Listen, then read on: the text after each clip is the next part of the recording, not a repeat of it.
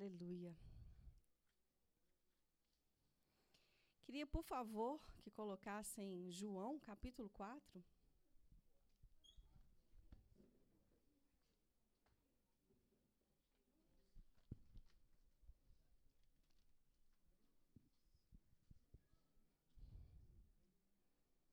Vocês querem que ligue o ar um pouquinho? Está tudo desligado. Vocês estão com calor? Tá bom.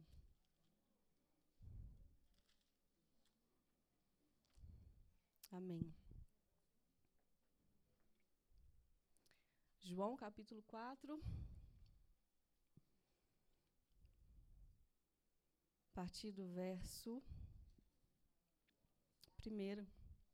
Portanto, quando o Senhor soube que os fariseus tinham ouvido que Jesus fazia e batizava mais discípulos que João, embora o próprio Jesus não tinha batizado, mas os seus discípulos, ele deixou a Judéia e partiu novamente para a Galiléia. E era necessário passar por Samaria.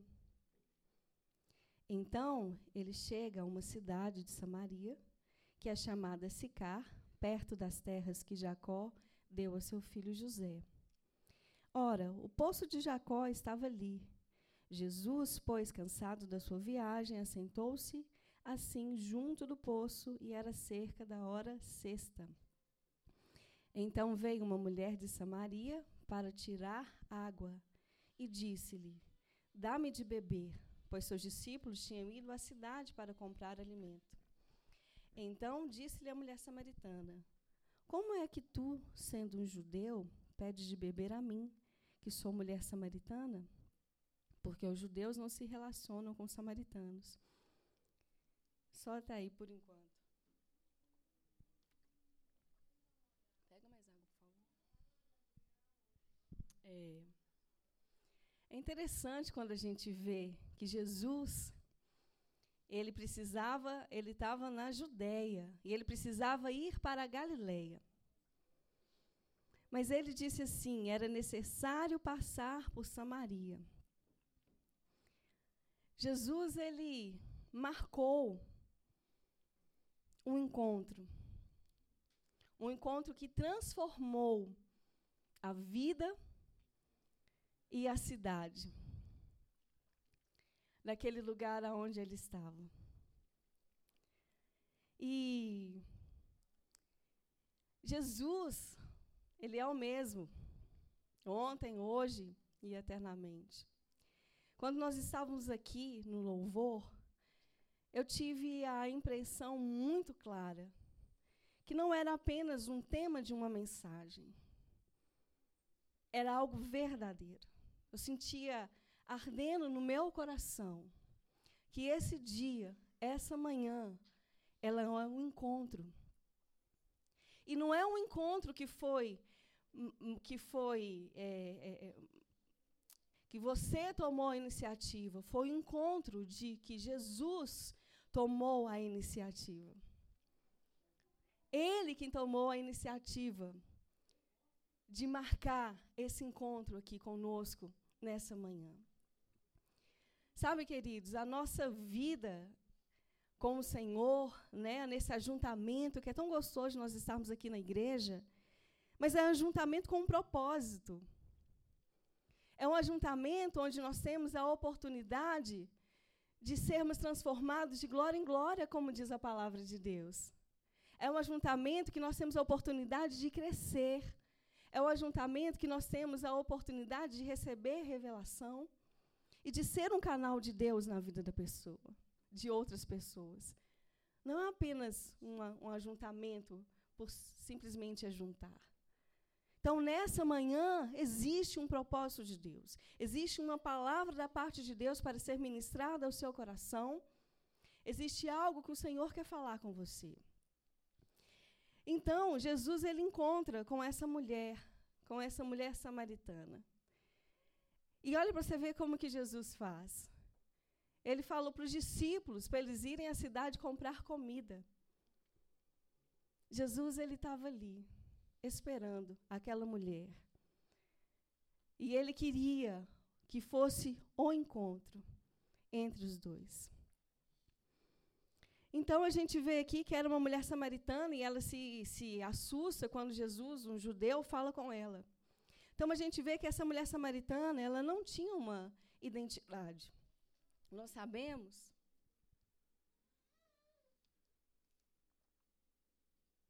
Nós sabemos que os samaritanos se diziam judeus, mas eles não eram aceitos pelos próprios judeus.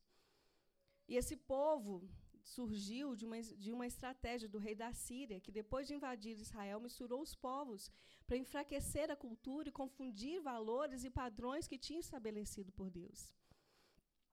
Então, era, era uma, um povo sem identidade. Era uma mulher sem identidade. E uma mulher que sofria preconceitos.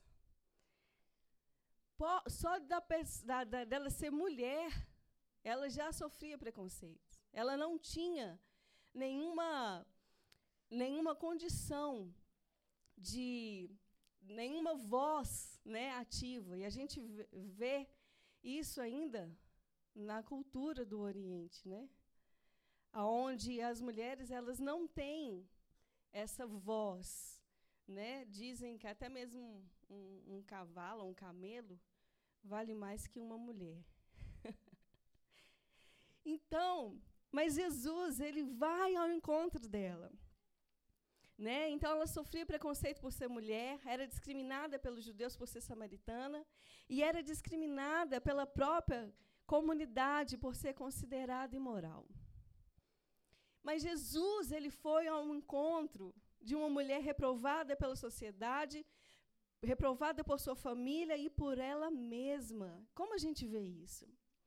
A palavra que fala que na hora sexta, né, Jesus estava ali sentado no poço, na hora sexta.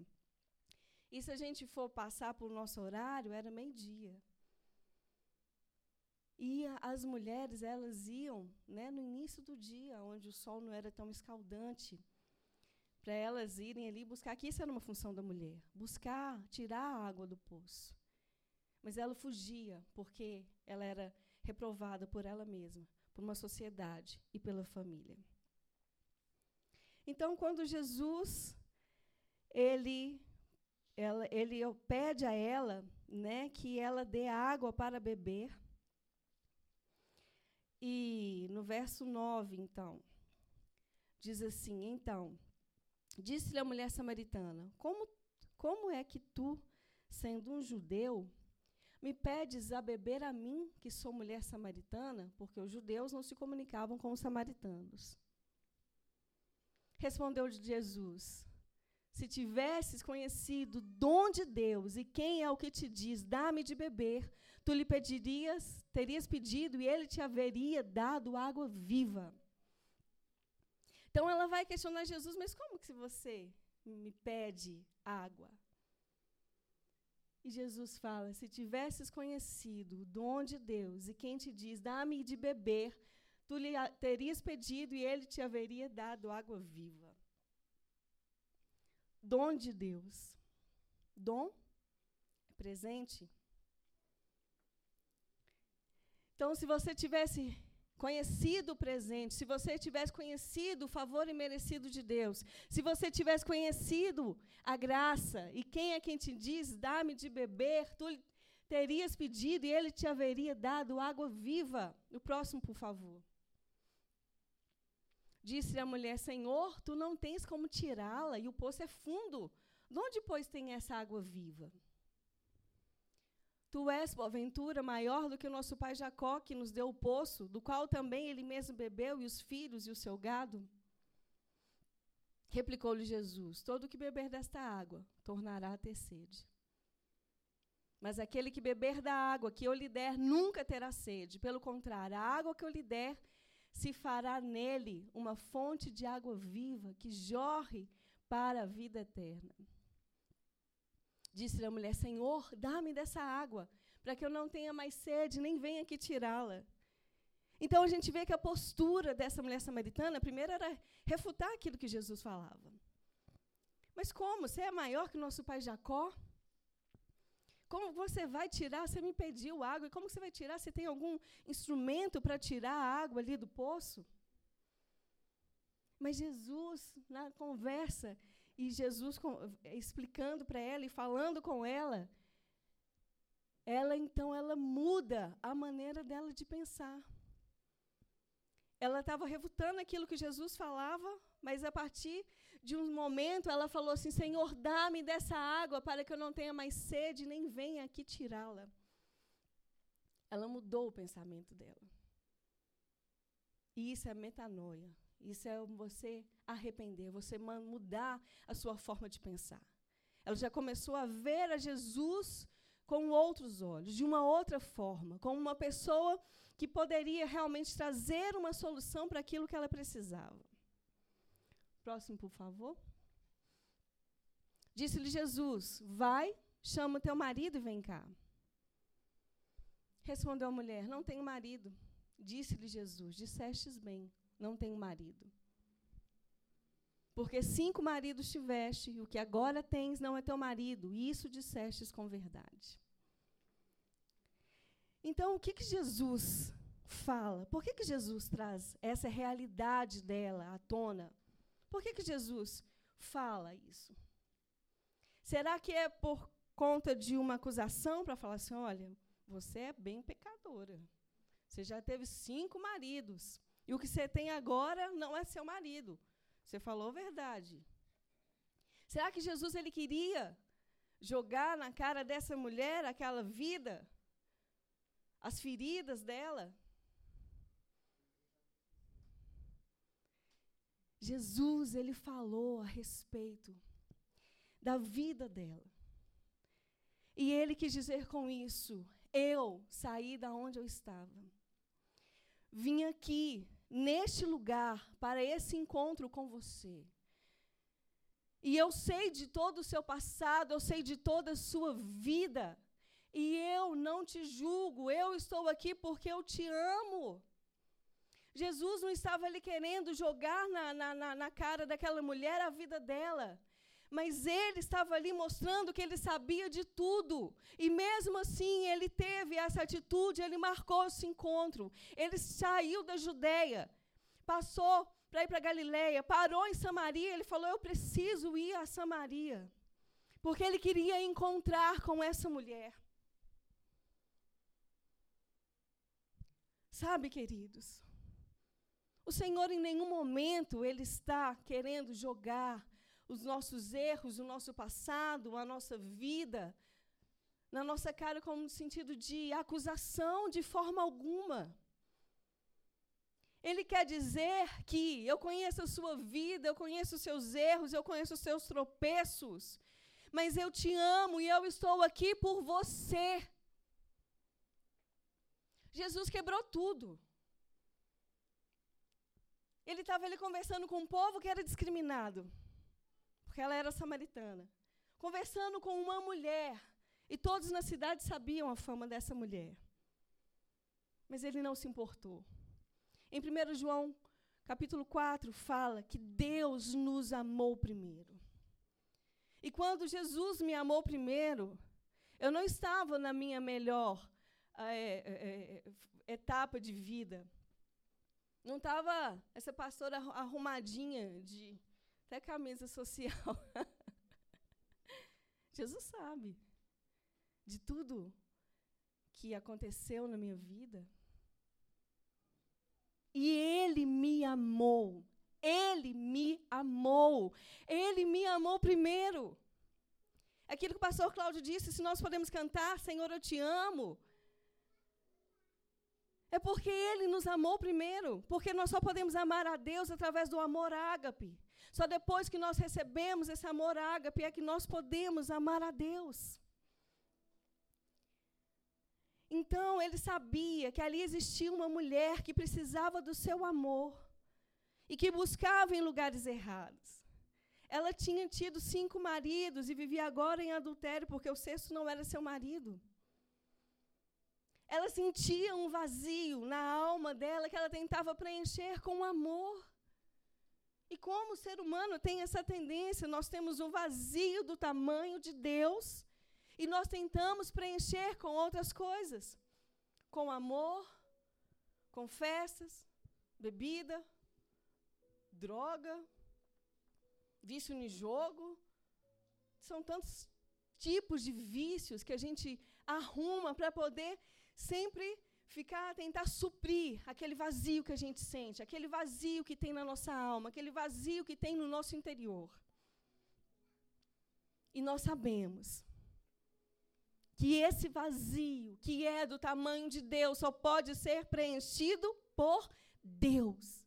Nada, nada, nunca vai preencher aquilo que só Deus pode preencher, porque Ele é o único que é suficiente.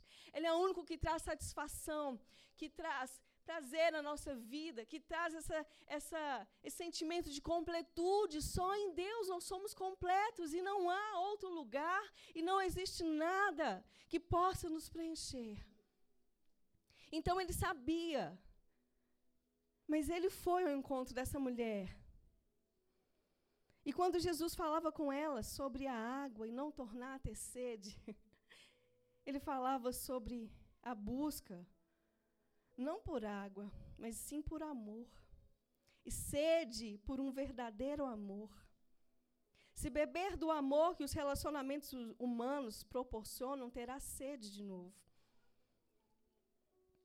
Mas Jesus diz: Eu tenho a água que, se você beber, nunca mais você terá sede. Jesus diz: Eu tenho a água que, se você beber, você nunca mais terá sede. As nossas, a, a nossa busca, ela finda em Jesus. Tudo que você buscar na sua vida, ela vai dar em Jesus, porque Ele é a resposta. Ele é a resposta para aquilo que nós precisamos, para aquilo que nós procuramos.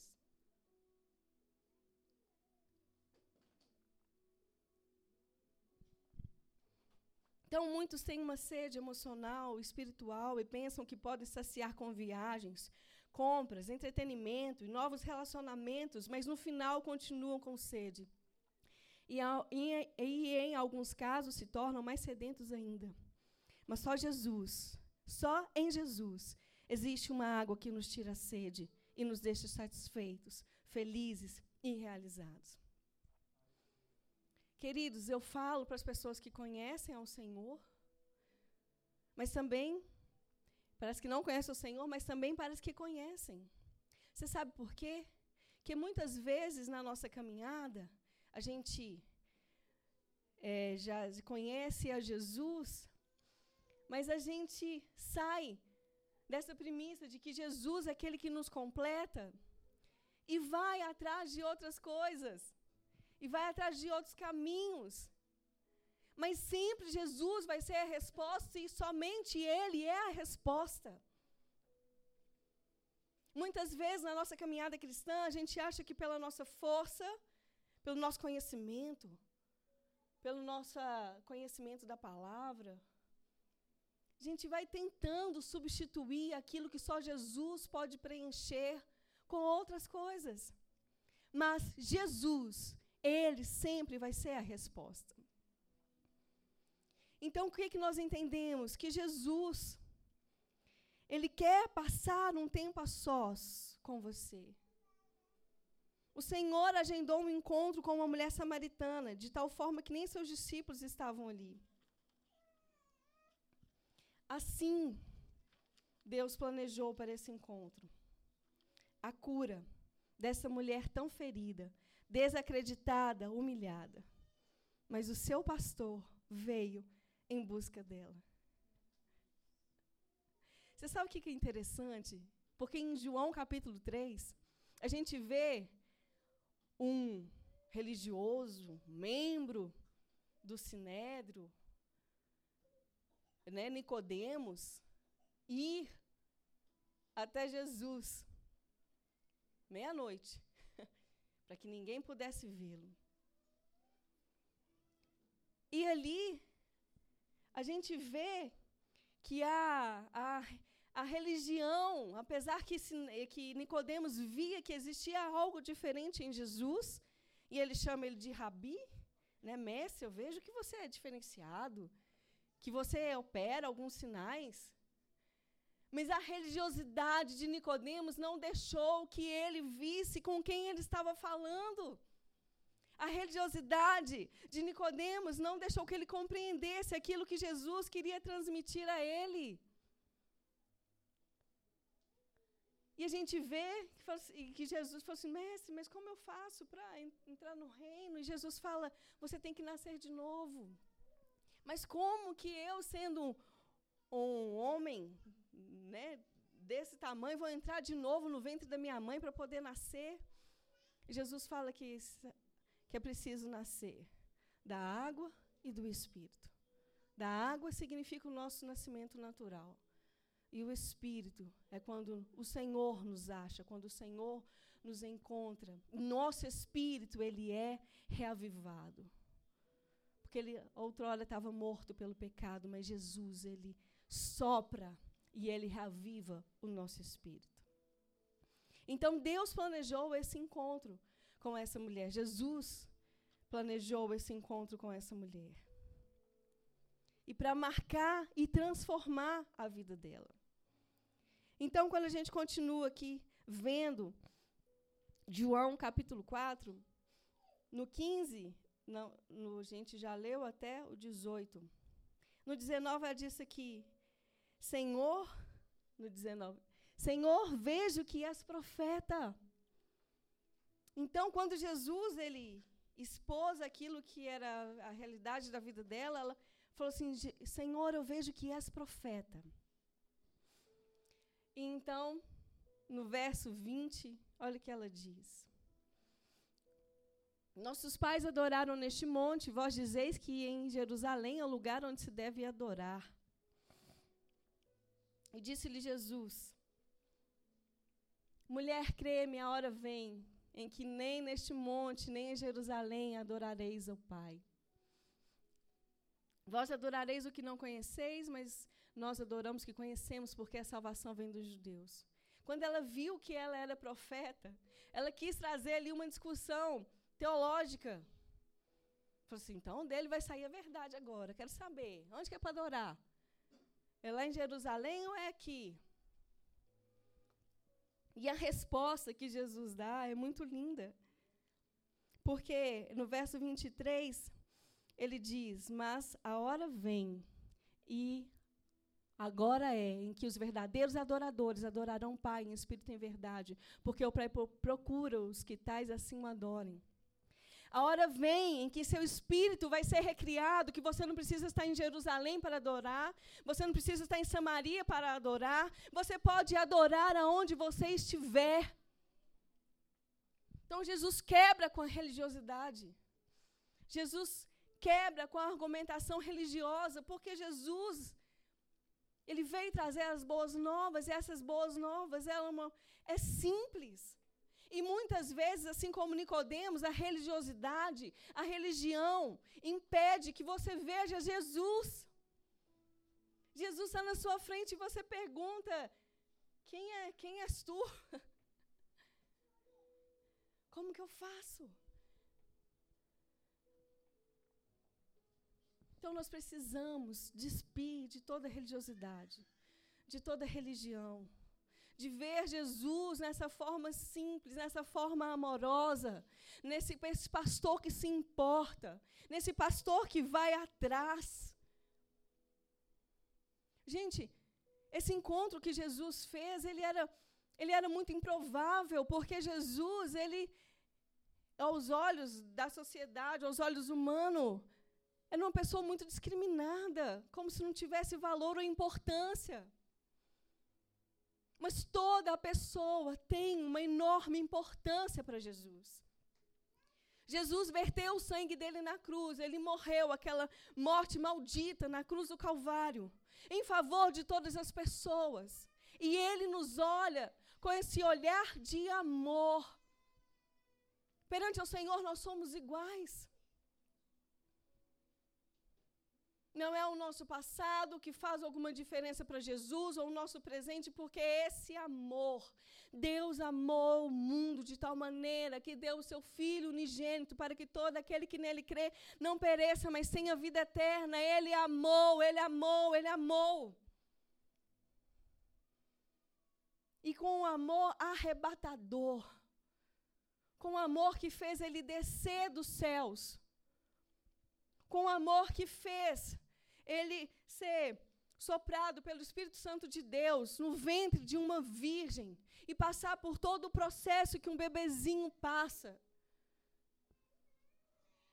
Um amor arrebatador que fez Jesus dizer sim e passar por todo o sofrimento que ele passou, passar por toda humilhação que ele passou, passar por toda vergonha que ele passou.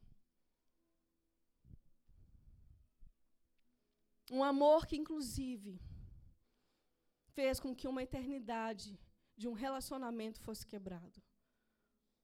Sabe, quando a gente vê Jesus ali no Getsemane, ele chorando em profunda agonia, que começou a, a suar sangue, aqui dali era porque uma comunhão de uma eternidade seria quebrada.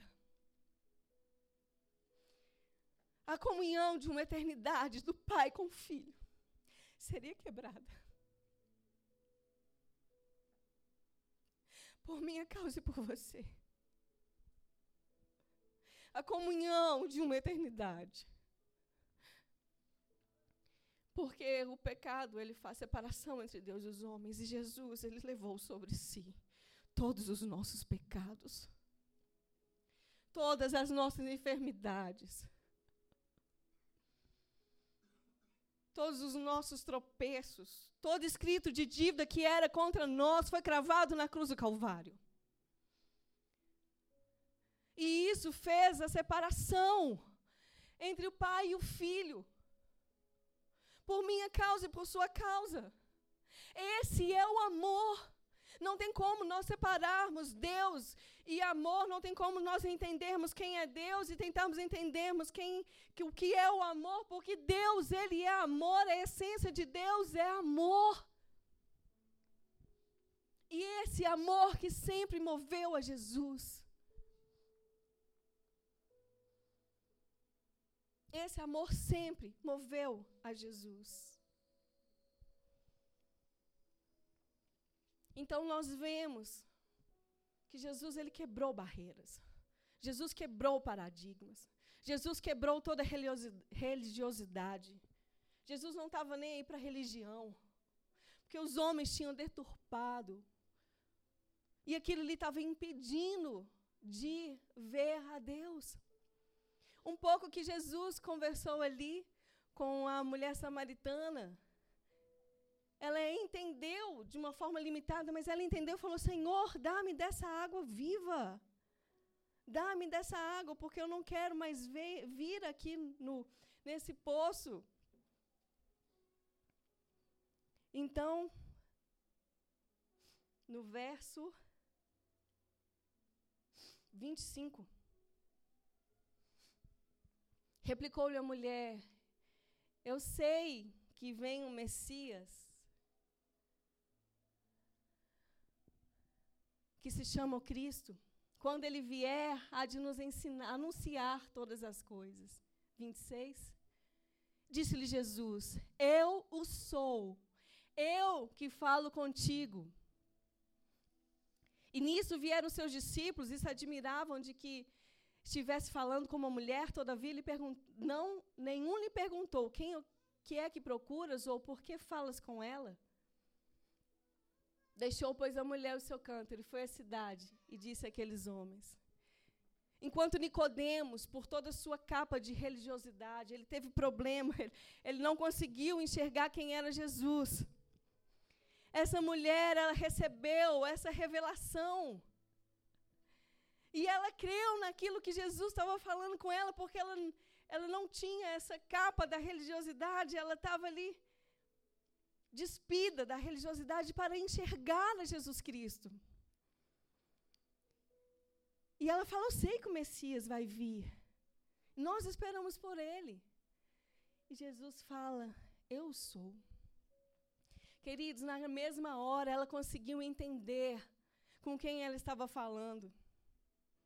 Não foi como Nicodemos que falou que não conseguiu né, entender, ele chamou ela de rabi. Eu sei que o Senhor é um mestre, né, tem feito sinais, que só pode ser uma pessoa enviada por Deus. Mas essa mulher conseguiu enxergar quem era Jesus. E naquela hora que ela conseguiu enxergar quem era Jesus, ela não se importou mais com aquilo que ela tinha ido fazer ali no poço. Ela deixou o seu cântaro ali e ela foi à cidade. E ela foi anunciar a Jesus Cristo. No verso 29, Vinde, vê, vinde, vede um homem que me disse tudo quanto eu tenho feito. Será este, porventura, o Cristo? Saíram, pois, da cidade, vinham ter com ele. Aquela mulher que se escondia, que ia a meio-dia no poço para poder tirar água. Quando ela recebeu a revelação de Jesus, quando ela recebeu essa revelação que ele é o Messias, ela foi totalmente curada e restaurada ali. Ela deixou o seu cântaro e foi anunciar, ela virou evangelista ali naquela cidade. E as pessoas vieram então conversar com Jesus e pediram: Jesus, Fica aqui. Alguns dias nós queremos te ouvir. Nós cremos em você. Não mais porque pelo que ela falou, mas pelo que nós temos visto, por, pelo que nós temos ouvido. E Jesus ficou ali por dois dias, pregando e ensinando naquela cidade. E muitas pessoas creram em Jesus. Sabe, queridos, a sabedoria de Deus é loucura. O Senhor pegou uma mulher que era tão improvável, que era tão desprezada pelo contexto da sociedade, por sua família, e ela mesma se reprovava, e fez dela uma evangelista, que ganhou aquela cidade, que incendiou ali aquele lugar. Nós vemos que um encontro com Jesus, nós entendermos verdadeiramente quem é Jesus, isso incendeia e esse fogo, ele não pode ser contido somente em nossas vidas. Onde nós precisamos, nós somos brasas vivas, onde nós estivermos, nós precisamos incendiar. Porque é uma verdade que transforma, uma verdade que muda a vida. Essa mulher nunca mais foi a mesma. Como nós vemos outros relatos ali na palavra do Senhor de pessoas que foram, tiveram esse encontro com Jesus e tiveram suas vidas transformadas. E nós mesmos podemos testemunhar e nós devemos testemunhar. A abordagem ali daquela mulher não foi cura. Não, foi sina não, foi um, não foram sinais, prodígios. Foi ela falar daquilo que Jesus fez daquilo que Jesus fez na vida dela, daquilo que Jesus, como que Jesus tocou a vida dela. E sabe quando você abre a sua boca para testemunhar, para falar daquilo que Jesus tem feito na sua vida, isso alcança. Isso pode transformar outras pessoas. Da mesma forma que nós fomos alcançados. Né? De graça nós somos salvos. De graça nós somos alcançados. Nós devemos ser esse instrumento para alcançar, para falar daquilo que Jesus tem feito na nossa vida. Eu sei que você tem muito para poder falar do que Jesus tem feito na sua vida. E nós não podemos perder essa oportunidade de falar e de declarar. A cada dia parece que as coisas ficam mais estranhas. nos, no, nas áreas da sociedade. Mas em Jesus nós estamos firmes, em Jesus nós estamos seguros. Jesus, Ele é a resposta. Jesus, Ele é a resposta, Ele é a fonte, Ele é tudo que nós precisamos. Sim, em Jesus. E é interessante quando nós sabemos essa da nossa identidade. É interessante quando nós temos essa, essa, essa firmeza de quem nós somos. Sabe, queridos, a primeira coisa que precisa ficar bem claro para as nossas vidas é que quando, nós quando o Senhor Jesus nos encontrou, né, eu li uma frase de algum autor famoso, mas eu esqueci. Nós não encontramos Jesus, Jesus não está perdido. Quem estava perdido era a gente. Então, quando o Senhor Jesus nos encontrou, isso foi transformador. O Espírito de Deus, ele veio habitar em nós, o nosso Espírito, né, o Espírito de Deus gerou em nós. E o nosso Espírito, ele foi vivificado. E isso nos dá uma condição de sermos filhos. Todo aquele que é gerado da carne, carne, mas aquele que é gerado do Espírito. Então, nós fomos gerados pelo Espírito Santo. Nós somos filhos de Deus. E essa certeza na nossa vida, ela faz muita diferença. Porque quando nós recebemos a Jesus como nosso Senhor e nosso Salvador, nosso passado ficou para trás. A palavra fala que Deus joga no mar do esquecimento o nosso pecado. Deus já não se lembra mais. Sabe, queridos, a gente não pode cair nessa, nessa armadilha de Satanás de querer ficar trazendo as coisas do passado erros cometidos no passado, não podemos cair nessa armadilha, porque isso é para tentar nos travar e nos impedir de caminhar. Mas a palavra fala que Deus jogou os nossos pecados no mar do esquecimento e que dele ele não se lembra mais. Quem é que está querendo ser mais que Deus? O diabo está querendo ser mais que Deus? Ele já é um derrotado. Nós vamos deixar que pessoas venham tentar nos magoar, trazendo o nosso passado à tona. Já está no mar do esquecimento. Deus já não se lembra dele. Você é uma nova criatura. As coisas velhas já ficaram para trás. Eis que tudo se fez novo. Você é um filho de Deus. E você não pode ficar aprisionado. Você não pode se deixar ficar limitado.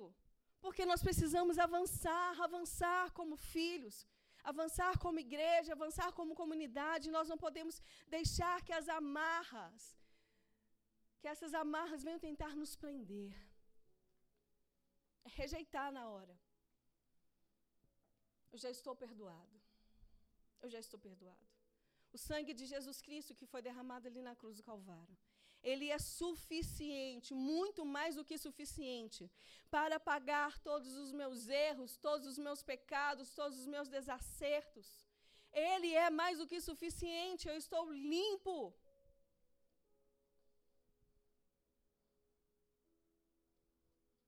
Mas pela fé, pelo meu crer nessa verdade, eu vou desfazendo essas amarras que o inimigo tenta fazer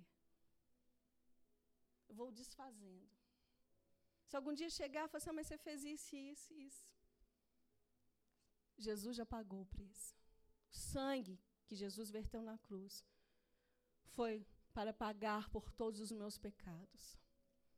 E não se esqueçam que esse sacrifício de Jesus, é que, que nós falamos, teve o preço de Jesus ter toda uma eternidade de comunhão com o Pai quebrada.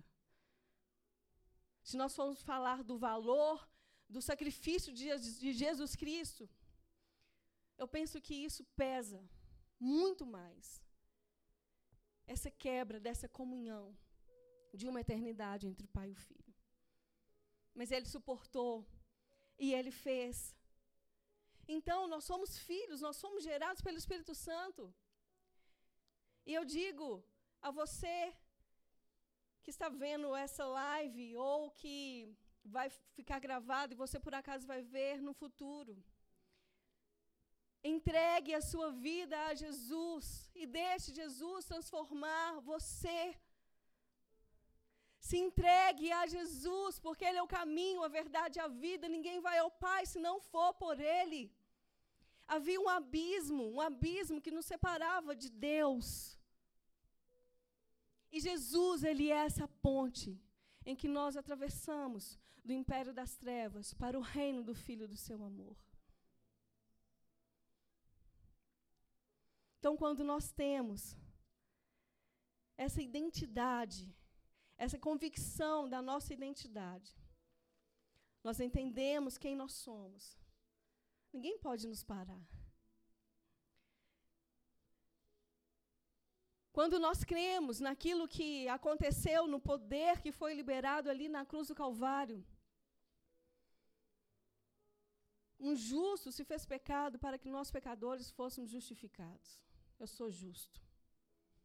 Jesus levou sobre si todas as nossas doenças, as nossas enfermidades. Eu sou curado. Todo escrito de dívida que era contra mim foi cravado na cruz do Calvário. Eu sou livre de tudo que poderiam me acusar. Eu sou livre de todo espírito familiar, de maldição hereditária, seja o que for, foi quebrado ali na cruz. Jesus ele foi pendurado entre o céu e a terra naquela cruz como sinal de maldição. Porque todo aquele que era que recebia essa sentença de morte na cruz era considerado maldito. Jesus se fez maldito, Jesus se fez maldição para nós sermos abençoados. É uma verdade, pela minha fé eu acesso. Pelo meu crer eu acesso. Jesus ele foi pendurado nu. Não tinha um paninho, como gentilmente alguns artistas colocam, né? Nas imagens de Jesus. Ele foi pendurado nu. Ele levou sobre si toda a nossa vergonha, para nós sermos participantes da sua glória. Ele levou sobre si toda a nossa vergonha, para nós sermos participantes da sua glória. É uma verdade. Isso é real. E o Espírito de Deus certifica isso no nosso espírito, e nós não podemos viver aquém de tudo aquilo que Jesus conquistou para nós. Não podemos viver aquém, porque é uma verdade que transforma transforma a nossa vida, transforma a nossa casa, transforma o nosso bairro, transforma a nossa sociedade, transforma o nosso país, transforma o mundo. E nós carregamos essa chama. Nós fomos incendiados pelo Espírito Santo de Deus e nós precisamos ir e declarar e ir ao encontro daqueles que se acham improváveis, daqueles que se acham descriminalizados, à margem, nós precisamos ir ao encontro e falar: você é profundamente amado, Jesus morreu por você. Por que você se martiriza? Pelos erros do passado, pelos seus pecados. Jesus, ele já pagou o preço pelos seus pecados. Porque você acha que essa enfermidade é um castigo, que Deus está te castigando. Não, Deus, ele é amor. E a sua enfermidade já foi levada sobre Jesus. Ele já levou sobre si. É real. É verdade. É poderoso.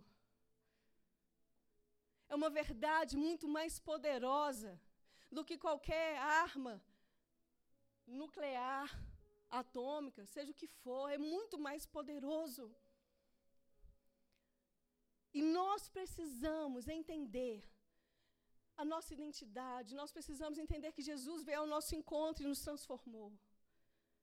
Nós precisamos entender o que foi pago ali na cruz, nós precisamos entender que nós somos herdeiros de Deus, co-herdeiros em Cristo.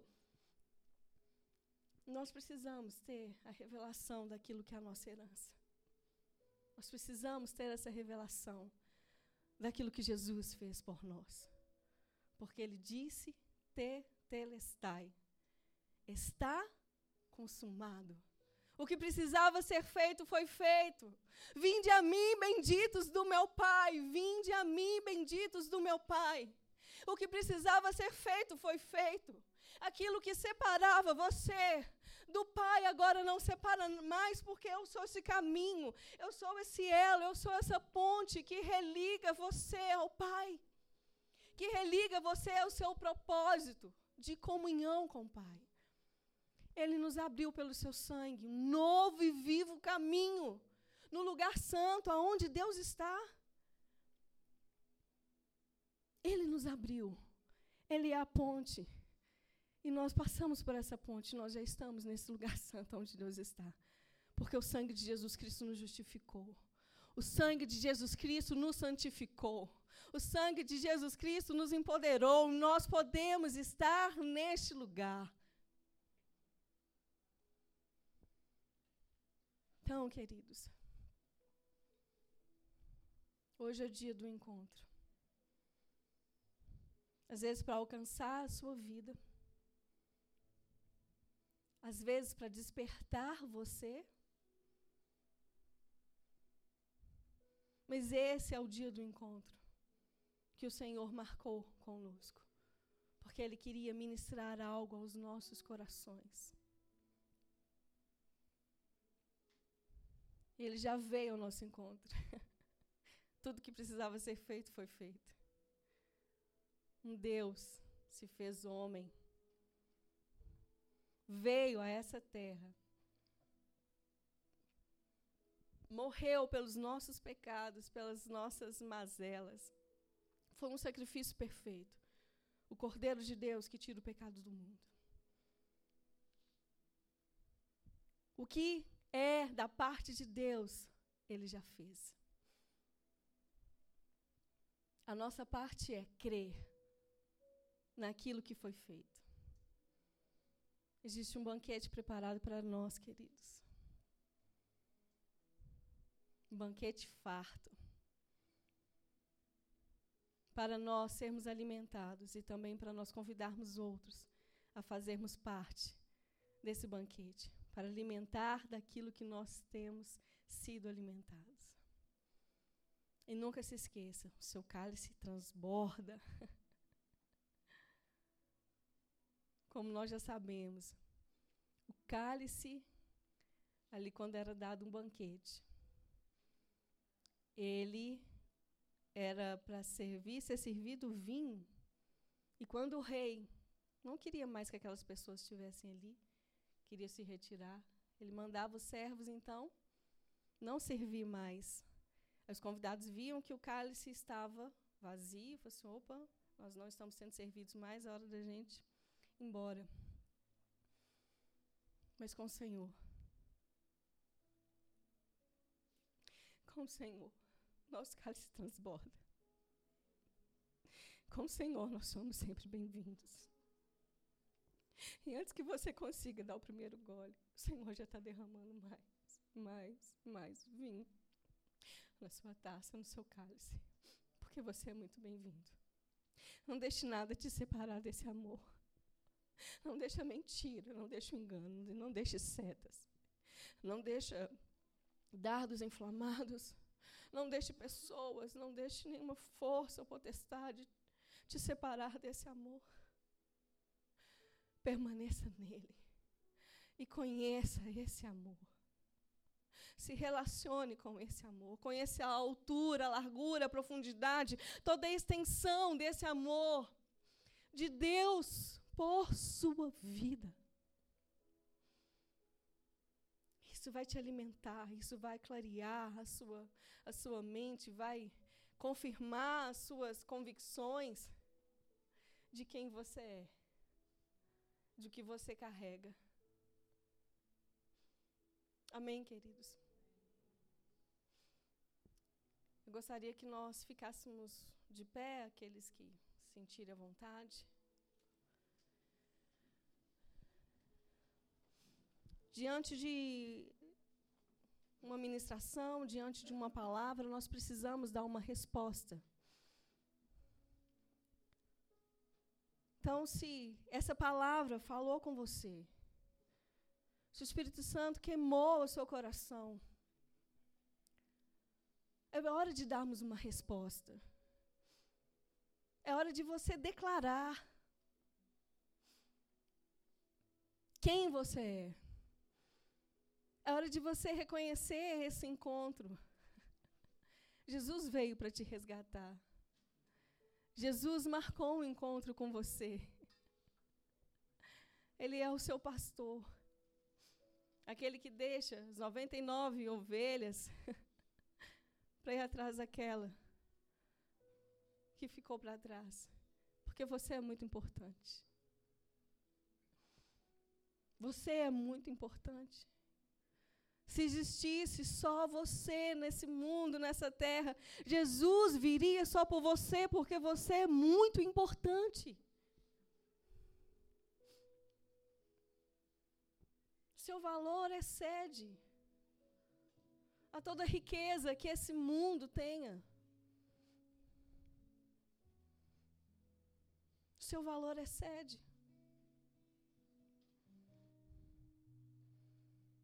Dê uma resposta ao Senhor. Fale com Ele nesse momento. Deixa essa revelação que você recebeu a, a respeito de Jesus te incendiar. E seja o canal, o portador dessa chama viva. E vá incendiar outras pessoas.